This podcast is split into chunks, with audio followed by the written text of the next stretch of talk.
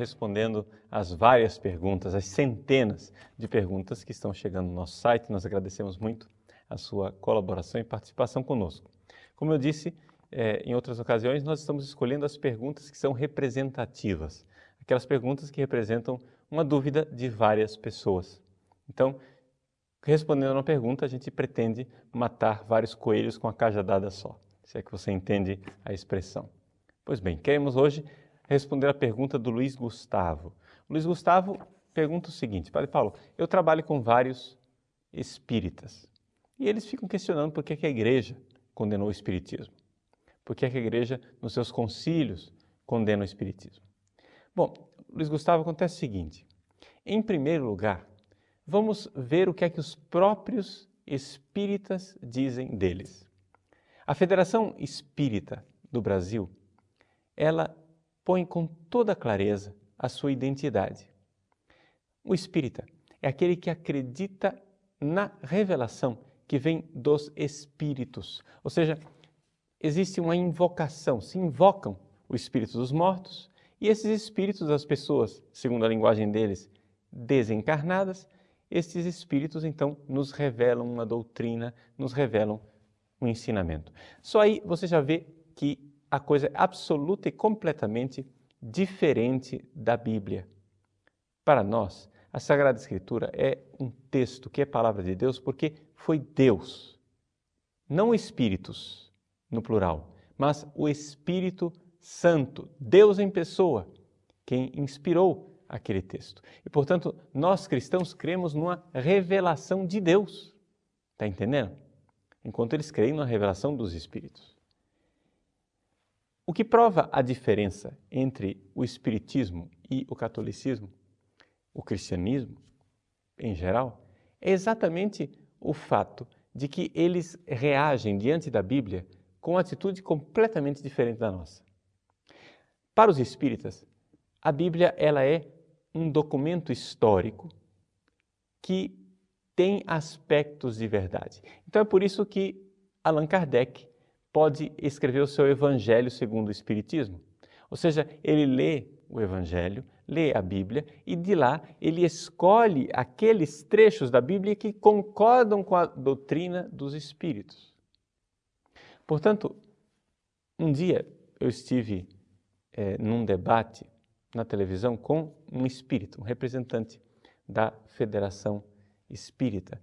E esse presidente da Federação Espírita perguntei para ele no intervalo, mas escuta, por que, que vocês espíritas se dizem cristãos? Se vocês não acham que Jesus Cristo é Deus, porque para vocês Jesus Cristo é somente um espírito iluminado, vocês não acreditam que Jesus ressuscitou dos mortos, vocês não acreditam que a Bíblia é a palavra de Deus, por que, é que vocês se dizem cristãos? E ele respondeu dizendo: Veja, nós achamos que somos cristãos porque nós cremos que a Bíblia possui um patrimônio moral. Ou seja, a Bíblia é fonte de moralidade, que é um patrimônio comum da humanidade. E é por isso que nós aceitamos a Bíblia.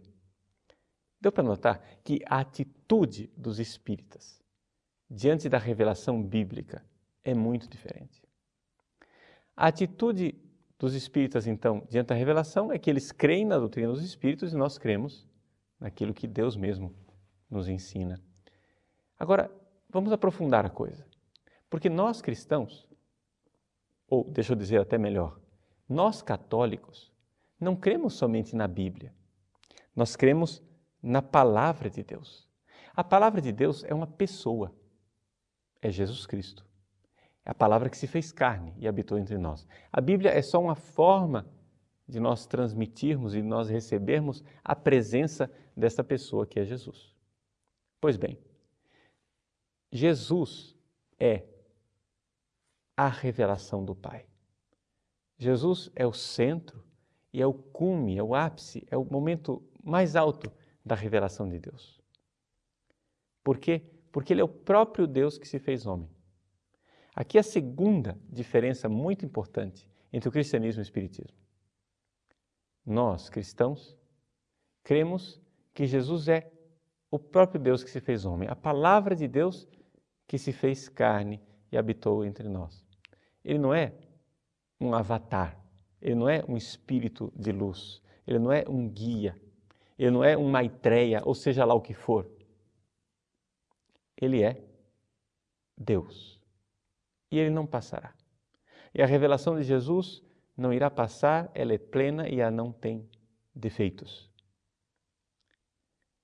Uma terceira grande diferença entre nós católicos e os espíritas é que nós católicos cremos que a igreja ela é uma presença de Cristo na história.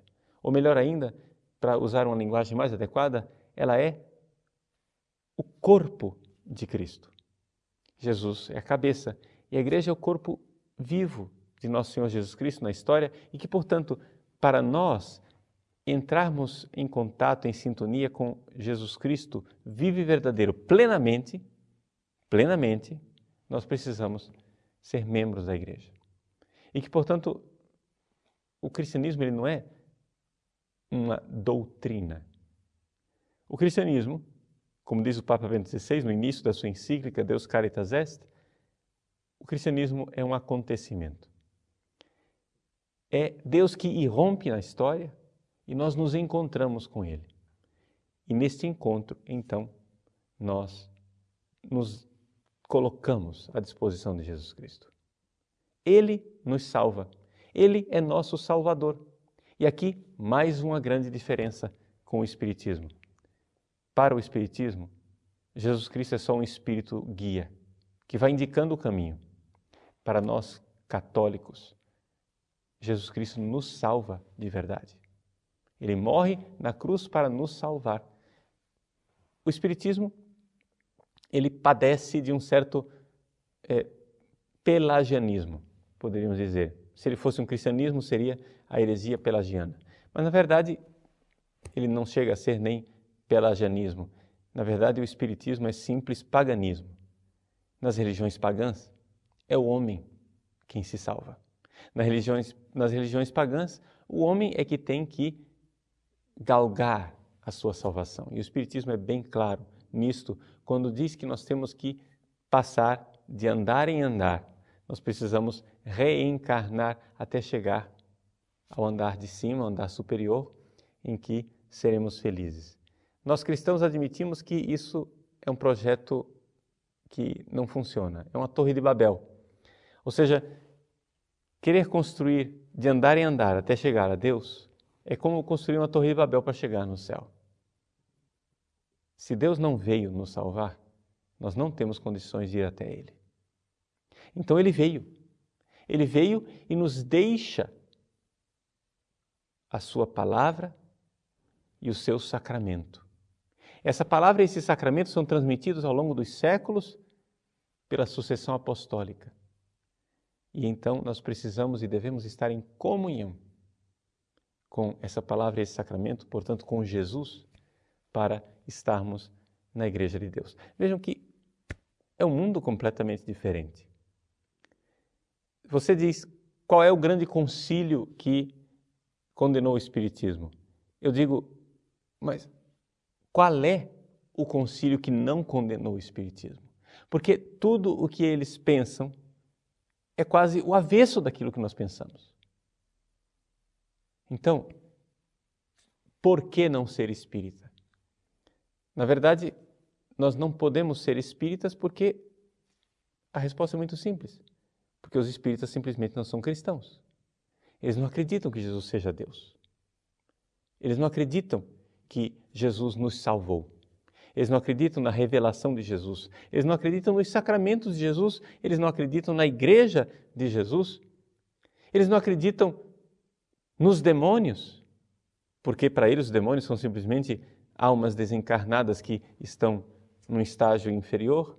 Eles não acreditam nos anjos, porque para eles os anjos são simplesmente almas desencarnadas que estão no estágio superior, eles não acreditam na intercessão dos santos, que para eles são simplesmente mortos que aparecem. Eles não acreditam no lugar de destaque dos grandes santos de Deus que creram em Jesus. Quantos e quantos centros espíritas recebem o nome de santos católicos? No entanto, eles são incoerentes, porque eles não creem naquilo que aqueles santos criam. Quando você nomeia um centro espírita de Centro Espírita São Francisco de Assis, isso é uma ofensa a São Francisco. Por quê? Porque você está lá trabalhando exatamente para o contrário daquilo que São Francisco trabalhava. São Francisco cria em Jesus. Para São Francisco, Jesus era tudo. Para o espírita, é somente um espírito guia, iluminado. Para São Francisco, Jesus era Deus que se fez homem, se encarnou e morreu na cruz para nos salvar. Essa era a fé de Francisco. Meus irmãos, a incompatibilidade entre o cristianismo e o espiritismo é quase que total. Por que então no Brasil tantos espíritas se dizem católicos? Por razão muito simples. Por desonestidade dos próprios dirigentes espíritas. Existem livros publicados onde os espíritas, falando entre eles, dizem que eles usam a propaganda católica, eles usam a propaganda de que o espiritismo não é incompatível com o catolicismo exatamente para poder pescar os católicos ingênuos e mal formados. E assim nós vamos. E assim eles vão pescando e as pessoas continuam indo à missa, continuam participando das celebrações católicas, achando que são católicos. Eu acho que seria muito bom para o nosso país, seria muito bom tanto para os espíritas como para os católicos, se nós víssemos com clareza que são duas religiões completamente diferentes, duas formas de ver completamente diferentes. Dentro de um país onde existe liberdade religiosa, cada um tem a liberdade de escolher a sua religião.